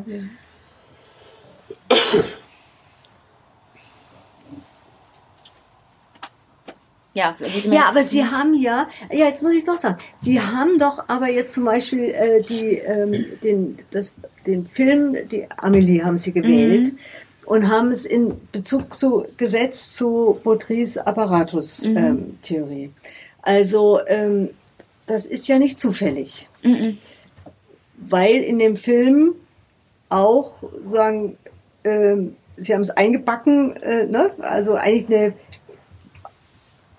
es kommt ein Fotomaton vor, das mhm. ist ein Apparat, ne? und es kommen ja auch zirkuläre Bilder eigentlich vor. Es kommen Zitationen vor und es hat ja, der Film ist ja in sich sehr zirkulär eigentlich ja. aufgebaut. Ne? Da geht es ja um äh, Abbild, mhm. Bilder, Abbild, Wiederfinden, Verlust, Wiederfinden. Aber ne, ähm, so. Also haben Sie ja eigentlich einen Film gewählt, der irgendwie auch zu der Theorie passt. Ja, und gleichzeitig nicht. Also eben, jetzt fällt mir ein Beispiel eben, ein. Jetzt, jetzt fällt ne? mir ein Beispiel ein und zwar, also der Baudry, der schildert, ähm, der schildert die Situation im Kino sei vergleichbar mit dem in der Höhle. Das ähm, Publikum sitzt mit dem Rücken zum Ausgang und äh, quasi vom das Licht fällt, das Licht fällt auf mhm. die Wand und dann sehen sie da Schatten. Und er sagt nun, äh, man sieht ja, man hört auch die Stimmen von Vorübergehenden und das verbindet sich mit dem Bild und Ton ja. und Bild zusammen ergeben ein, eine, wie sagt man das, also befinden sich auf einer Realitätsebene, sagt er.